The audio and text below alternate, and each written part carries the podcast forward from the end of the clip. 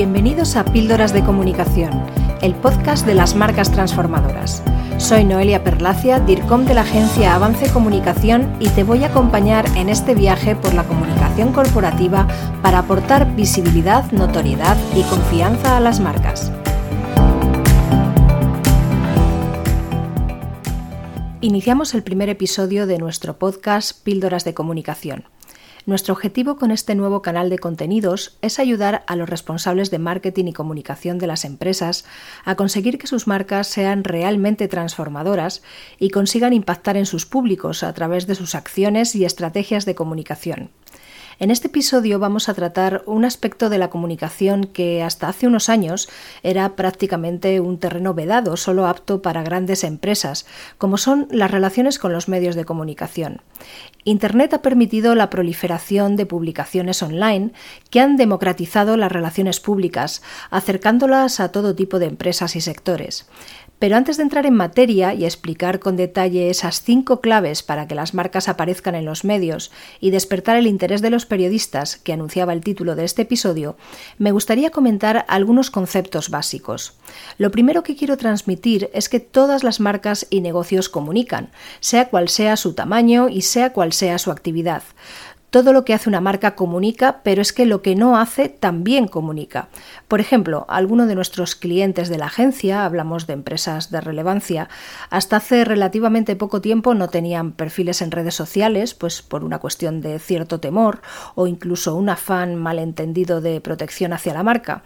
Pero incluso esto, el hecho de no tener redes sociales, transmite un mensaje sobre la propia marca, cada uno puede interpretar este hecho de una forma diferente, pero tiene un significado.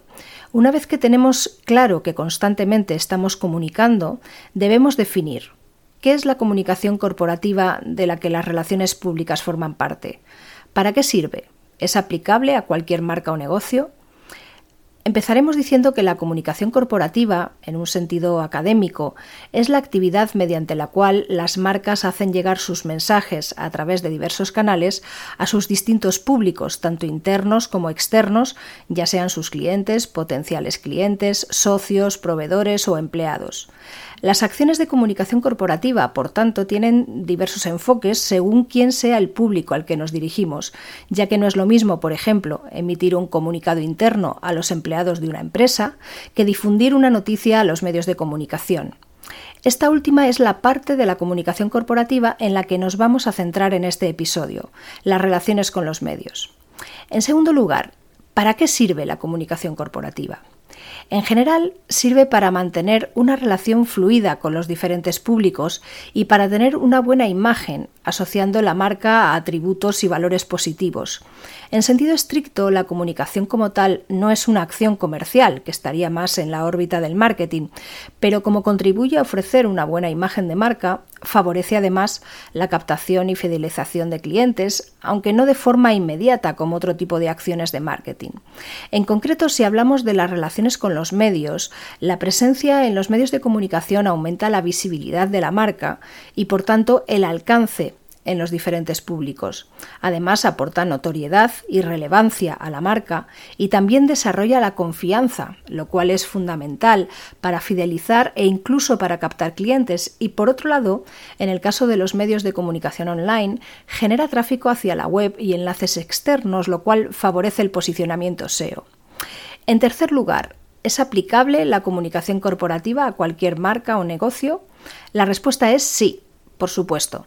En el caso de las apariciones en los medios de comunicación, casi de manera automática nos vienen a la mente los grandes periódicos nacionales, la televisión, etc. Sin embargo, hay muchos medios de comunicación de todo tipo de temáticas, tamaños de audiencia y soportes, tanto offline como online. Eso hace que cada marca pueda encontrar el medio de comunicación más apropiado para llegar a su público y el número de veces que aparecerá depende de su capacidad para generar información y contenido interesante. En resumen, todos los negocios, sean cuales sean sus características, pueden aparecer en medios de comunicación. La clave es diseñar la estrategia y las acciones apropiadas para ello. Una vez respondidas estas preguntas, ahora sí, vamos a describir las cinco claves básicas para aparecer en los medios de comunicación. La primera clave sería define tu objetivo. Lo primero que tienes que tener claro a la hora de planificar una acción de comunicación es cuál es tu objetivo. Los objetivos pueden ser variados y en función de ellos tendrás que abordar una estrategia diferente. Por ejemplo, si tu objetivo es la visibilidad y el alcance, debes intentar conseguir la máxima difusión posible, apareciendo en el mayor número de medios de comunicación o intentando dirigirte a los medios con audiencias muy amplias. Un caso diferente sería que quieras alcanzar a un público con características muy concretas. Imagina que tu negocio es una tienda de artículos de pesca, por ejemplo, y quieres dirigirte a los aficionados a esa actividad. En este caso, tendrás que contactar con publicaciones especializadas en esa temática. Otro objetivo podría ser asociar tu marca a valores solidarios o a la preocupación por el medio ambiente. En este caso, tu información tendría que estar relacionada con ese tema y podría dirigirse, por ejemplo, a medios especializados en responsabilidad social corporativa o en ecología. La definición clara del objetivo es fundamental para el éxito de cualquier acción de comunicación. Si no lo tienes claro, no vas a ser capaz de elaborar un contenido apropiado que aporte valor al periodista para que decida publicarlo y no podrás hacer una selección correcta de los medios de comunicación a los que debes dirigirte. La segunda clave sería crear un contenido de calidad. Una vez definido qué quieres conseguir con tu acción de comunicación, el segundo paso es elaborar el contenido. La calidad del contenido que vas a difundir va a marcar la diferencia entre que el medio de comunicación decida publicarlo o no. Para elaborar un buen contenido es necesario tener en cuenta varios aspectos. En primer lugar, una cuestión muy importante a la hora de crear contenido es distinguir entre información y publicidad. Los periodistas quieren información, no mensajes promocionales. Así que es muy importante evitar en todo momento el lenguaje publicitario. Por ejemplo, decir que un producto o un servicio es el mejor del mercado, pues no aporta ningún valor a la información a no ser que se demuestre con datos que efectivamente lo es.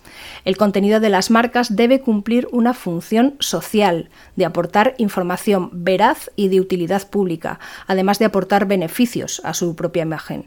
La promoción forma parte de las acciones comerciales y de marketing, no de las acciones de comunicación. En segundo lugar, los periodistas quieren información actual.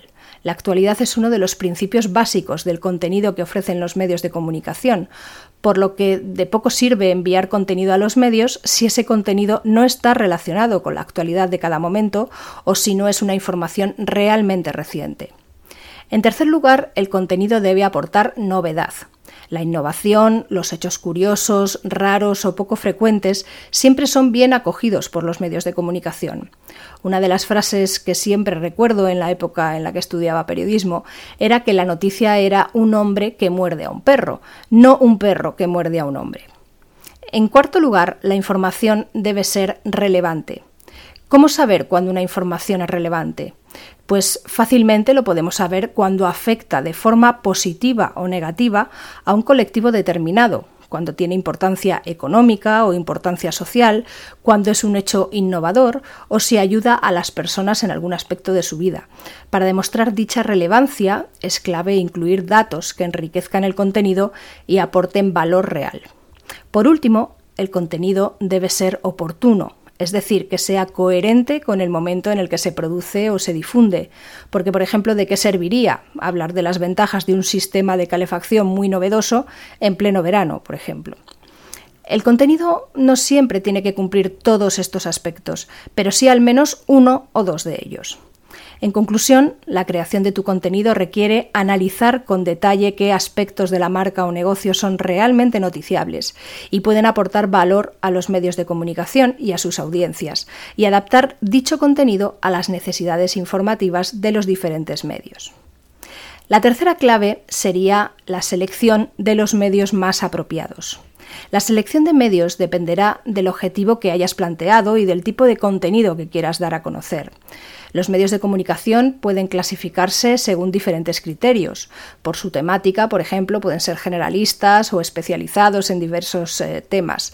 Debes saber que hay publicaciones tanto impresas como online de todo tipo de temáticas, por lo que sea cual sea tu actividad podrás encontrar un medio de comunicación apropiado para tu actividad. Según la ubicación geográfica, pueden ser nacionales, locales o incluso de zonas específicas de una provincia o de una ciudad. Según el tipo de soporte, se clasifican en televisión, radio, prensa, agencias, medios digitales, etc. Por último, según su periodicidad, es decir, el número de ediciones que publican, pueden ser diarios, semanales, mensuales, etc. Ahora voy a poner un par de ejemplos de selección de medios según el objetivo y el contenido para que sirvan de referencia a la hora de realizar tu propia selección. Imagina que tu negocio es una academia de idiomas con un novedoso sistema de aprendizaje presencial y online que se implanta en una ciudad, en Valencia, por ejemplo, y tu intención es comunicar el inicio de la actividad de la marca y las características de ese sistema de aprendizaje.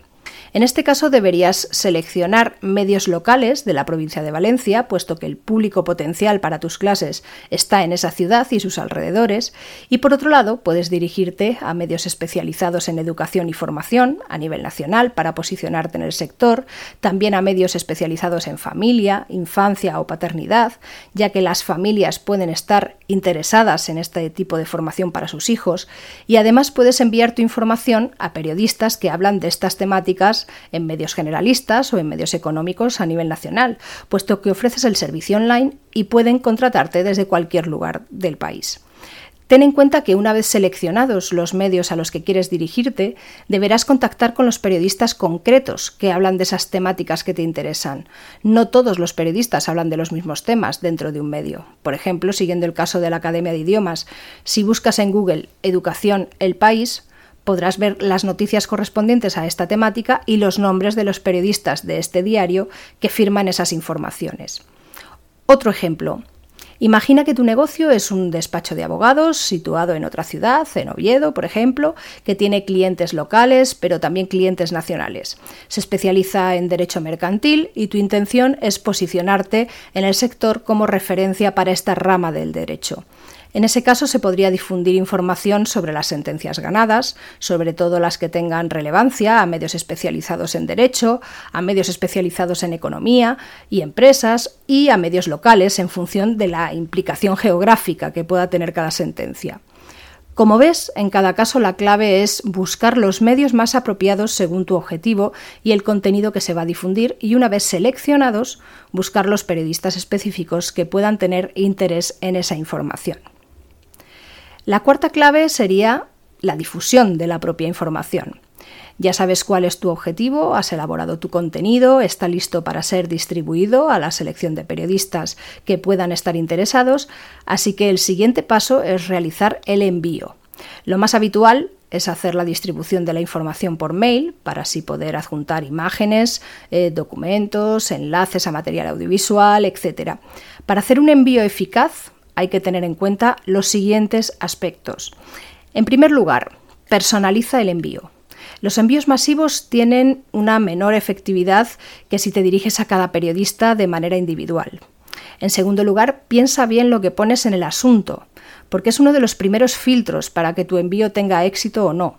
El asunto debe transmitir información relevante sobre el contenido que estás enviando, para que el periodista sepa de un vistazo de qué le estás hablando. Evita poner un asunto genérico y especifica concretamente el tema de tu información. Ten en cuenta que la mayoría de los mails se descartan directamente por el asunto por lo que es un aspecto de vital relevancia al que no siempre le damos la importancia que se merece. El asunto es el primer contenido que debe captar la atención. En tercer lugar, en el cuerpo del texto debes describir claramente los aspectos más relevantes de tu contenido e incluir tus datos de contacto.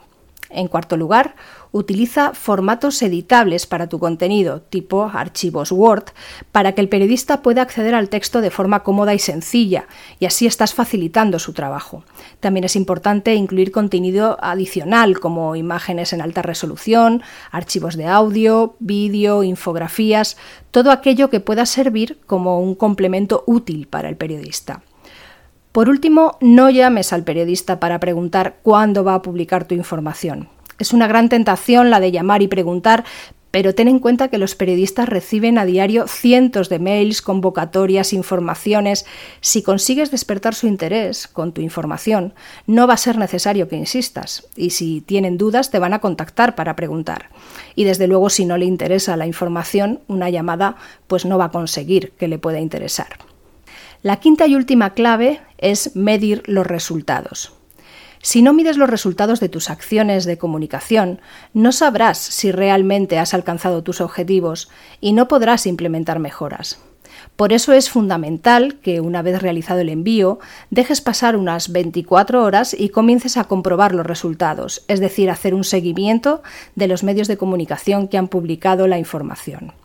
Para hacer este tipo de seguimientos existen plataformas especializadas que tienen costes diversos. Para empezar, a través de las búsquedas en Google puedes encontrar las publicaciones que aparezcan en medios digitales y también puedes buscar concretamente tu información en la versión online de los medios de comunicación a los que te has dirigido.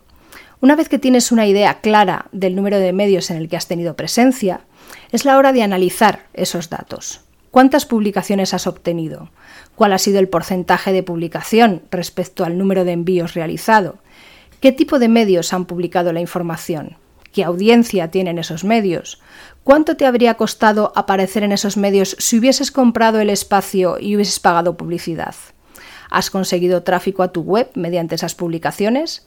¿Te ha contactado algún potencial cliente?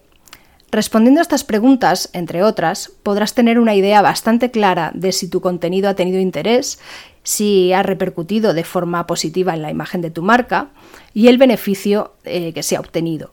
Si tus resultados no han sido los esperados, podrás reflexionar sobre qué aspectos debes mejorar en tu próxima acción, especialmente cómo puedes mejorar tu contenido y si la selección de medios ha sido la más apropiada.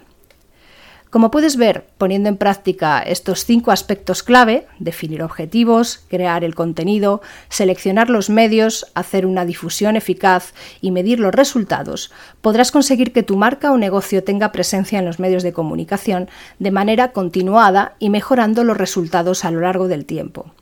Ahora me gustaría comentar algunos ejemplos prácticos y reales de nuestros clientes. Por ejemplo, Logischool es una marca de academias de robótica para niños que se implantó en Valencia en 2018 y ahora tiene también presencia en algunas ciudades de Andalucía. Para dar a conocer la marca, decidimos elaborar un contenido relacionado con la importancia de tener conocimientos de programación para los niños y lo que les aporta, como mejorar su capacidad lógica, el pensamiento crítico, el interés por las matemáticas, etc. Este contenido tuvo una muy buena acogida, por ejemplo, fue publicado por el diario económico El Economista en su versión online, pero para ello nos dirigimos a una sección concreta, a Ecoaula, en la que se habla sobre temas de educación. Otro ejemplo de uno de nuestros clientes es Libertex, una plataforma internacional de trading online eh, es decir, de inversión en bolsa, que hace un par de años comenzó a operar en España y nos eligió como su agencia para gestionar las relaciones con los medios de comunicación. Una de las primeras acciones que llevamos a cabo fue elaborar y distribuir un contenido sobre consejos para invertir en bolsa sin conocimientos y con poco dinero, puesto que esta plataforma se dirige a pequeños inversores o a personas que se están iniciando en los temas de inversión. Elegimos medios económicos y financieros, como por ejemplo finanzas.com. Y un tercer ejemplo es Insight, una empresa española que se dedica a la fabricación de componentes electrónicos para equipos de sectores como la aviación, defensa, sector médico, etc. Es una compañía cuyo público son otras empresas, por lo que debíamos dirigirnos a publicaciones especializadas dentro de los sectores en los que eh, actúan sus clientes.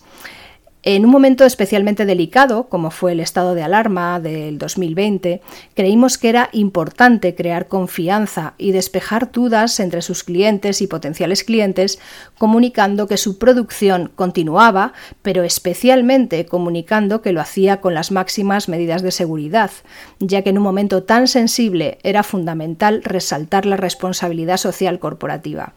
Uno de los medios seleccionados en los que se publicó la información fue, por ejemplo, Actualidad Aeroespacial, una publicación especializada de gran importancia para su negocio. Espero que estas recomendaciones te hayan resultado interesantes y útiles y te espero en el próximo episodio de Píldoras de Comunicación. Hasta aquí nuestro episodio de Píldoras de Comunicación. Si te ha gustado, compártelo y no dejes de escuchar el próximo.